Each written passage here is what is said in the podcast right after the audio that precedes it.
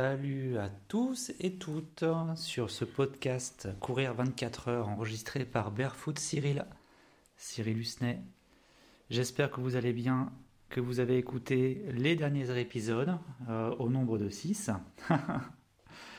et aujourd'hui, euh, on va préparer, on va préparer, on va se préparer, ça c'est sûr et certain, mentalement et physiquement pour cette course à pied que qu'on veut effectuer, que ce soit un 1 km, que ce soit une heure, 10 km, 24 heures, oui, on va se préparer physiquement.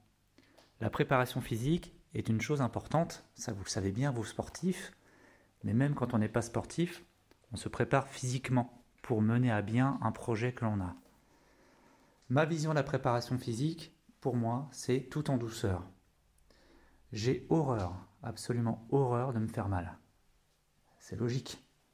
Déjà qu'en temps de coureur pieds nus, courir sur des, graviers ou bien des bogues, c'est vraiment une douleur atroce. Pourquoi se faire mal? Quand on a un objectif de performance extrême, ok, c'est normal d'enchaîner les séances d'abdos, d'étirement, les séances à allure différente, euh, les séances où on va travailler l'endurance, la rapidité, tout ça, encore une fois, dans un optique de performance. Pour le 24 heures, la performance, c'est déjà d'aller au bout. D'aller au bout autant que possible avec le sourire, sans se faire mal. On sort là des courses habituelles. 10, km, comme je disais, semi-marathon, marathon, ça c'est habituel pour la plupart des sportifs, des coureurs euh, qui veulent absolument avoir une médaille, euh, avoir des t-shirts à accrocher au mur. Ok, ma vision à moi, encore une fois, je vous répète, elle est minimaliste. La médaille, je m'en fiche un peu, même si je suis content d'en avoir une. Le t-shirt, j'ai pas trop l'habitude d'accrocher des choses au mur. J'ai quelques cadres, mais ce sont souvent des créations artistiques. Avoir euh, à la fin d'une course un, un bien, ça permet aussi de se valoriser, d'être heureux, d'être content de soi. Mais je pense que quand on fait une, longue distance, ce n'est pas par l'objet que l'on reçoit, mais plutôt par la préparation. Euh, le fait de se dépasser, bien sûr, d'avoir étudié la chose, d'avoir testé plein d'états d'être, d'avoir testé son alimentation, d'avoir testé euh, les différentes euh, manières de courir, euh, les heures aussi à laquelle on fait les sorties, les durées. Tout ça, ça fait partie de la préparation mentale et physique. Quand je dis préparation physique, par exemple, pour mon cas, pour les 24 heures, euh, j'ai trouvé tout simplement sur Internet, même si ce n'est pas quelque chose qui est forcément conseillé, un plan d'entraînement euh, sous format de fichier Excel qui m'a permis de tester des allures différentes, de voir dans quelle euh, sortie je me sens à l'aise, de pouvoir aussi vraiment choisir mon allure euh, à laquelle je courrais, avec laquelle je courais ces 24 heures. Ce plan d'entraînement, je vais volontairement pas le mettre dans la description comme je faisais auparavant. Parce que je vous encourage vraiment de voir auprès d'un préparateur physique. Si vous êtes dans l'objectif d'une performance, encore une fois. Je ne suis pas dans un objectif de performance. Je suis dans un objectif, je le répète, de terminer ce 24 heures avec le sourire. Parce qu'en plus, les jours d'après, j'aurai forcément mes enfants à m'occuper. Euh, et il n'est pas question pour moi de me mettre par terre à la, fin de, à la fin de la course et de me casser quelque chose. Il est quand même utile de se préparer.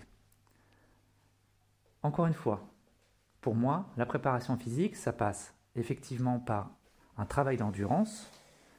Pour ce faire, je cours tous les jours. Ça fait, j'ai commencé mon, ma préparation physique en, le 2 août. Deux mois, euh, attendez, août, septembre, octobre. Août, septembre, août, septembre, c'est ça, deux mois avant la, la course. Cette préparation euh, physique, ce tableau-là, donc je l'ai, euh, je l'ai affiné par rapport à mon emploi du temps. C'est quelque chose qui est très important aussi à prendre en charge, prendre en compte. quand on a une vie de famille, qu'on est papa, qu'on est maman, qu'on a un, deux, trois, quatre enfants, des chiens, des chats, des, chevaux, qu'on a nos parents aussi à, s'occuper, ou euh, des sociétés, euh, voilà, plusieurs emplois en même temps, cette charge physique, cette charge d'entraînement, elle est aussi à prendre en compte évidemment dans son quotidien. Le fait est que moi, de mon côté, je suis quand même assez libre. De par mon, emploi actuel où je peux prendre euh, par exemple une à deux heures le midi pour aller courir, marcher. Euh, je peux aussi aller courir avant de travailler, en fin de journée. Donc c'est assez libre. Mes enfants sont, sont, grands maintenant et je peux prendre le temps de le faire. Donc c'est vraiment une charge mentale à ne pas avoir. Quand on veut se préparer physiquement, c'est de se dire, ok, je vais faire telle course, je vais essayer de m'organiser pour pouvoir courir autant que possible, avec le sourire encore une fois, sans se stresser, prendre du plaisir, mais en même temps me préparer. Pour moi, cette euh, préparation, elle a été essentiellement sur des sorties de 30 minutes, 1 heure, 2 heures, jusqu'à jusqu'à 3 heures maximum. Les sorties longues, quand je dis longues, c'est euh, plus de 2 heures, je les fais uniquement le dimanche. Parce que je sais que voilà, cette journée-là, je peux partir à 5 heures, je peux revenir à 8 heures, sans problème. Je peux partir le soir, pareil, sans problème. La semaine, je peux aussi faire mes courses à pied, n'importe quel jour. Quand c'est une heure, ça va. Ne pas se mettre en danger, et il faut évidemment en parler avec sa conjointe, son conjoint, ses enfants, bien expliquer ce que l'on fait, quel est notre projet. Moi, ça a vraiment été un point d'honneur sur cette préparation-là, la préparation mentale et la préparation physique. Préparation physique, ça doit aussi pour moi euh, être l'occasion de tester des pratiques différentes. J'ai, comme je vous disais dans un podcast précédent, je fais du vélo. Tout le mois de juillet, je suis allé faire du tennis avec mon fils tous les soirs, avec mon père aussi, avec mon frère. C'était le regroupement du soir au terrain de tennis à côté pour tout simplement, encore une fois, avec plaisir, partager un moment pour solliciter d'autres muscles. Je fais aussi du Qigong. C'est une pratique euh, qui va solliciter surtout euh, toute la chaîne musculo-squelettique du haut, parce qu'on sait très bien que les coureurs de fond ont des jambes musclées, mais sont plutôt fins euh, du, sur, les, membres et le torse. Donc la souplesse est un, état essentiel aussi à, travailler quand on fait de la course à pied. Et le Qigong, pour moi, est une chose vraiment intéressante à explorer au moins euh, quelques séances.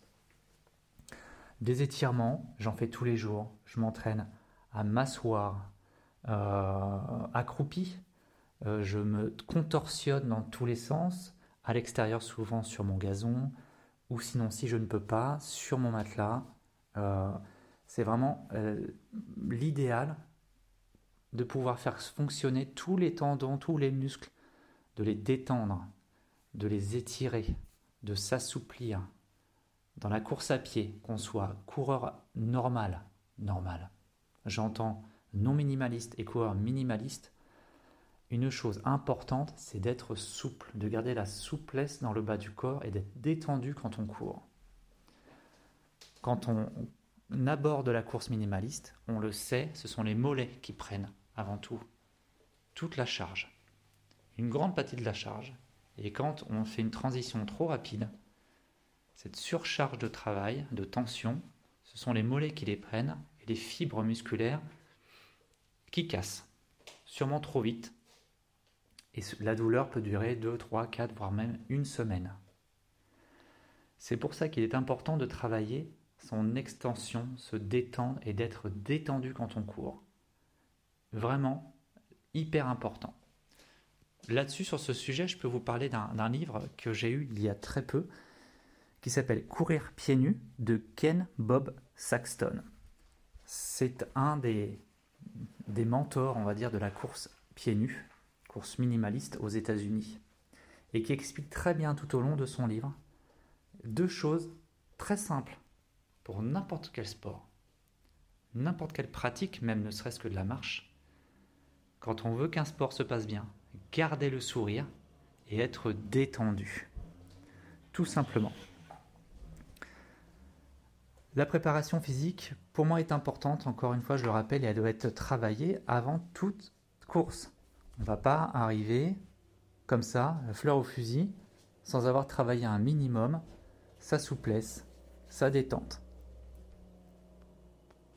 Donc ne pas hésiter à faire appel à un professionnel qui pourra vous guider tout au long de cette préparation physique pour la performance. Mais encore une fois, rien ne vous empêche de faire votre préparation physique vous-même, en toute intelligence, avec bienveillance pour votre corps et votre cerveau. Voilà pour euh, cet épisode sur la préparation physique. Le prochain épisode, je vous poserai une question à laquelle vous pourrez répondre si vous voulez, m'envoyer les réponses sur Instagram ou simplement ne pas me répondre et euh, y réfléchir. Je vous souhaite une bonne journée, bon courage, à demain pour la suite.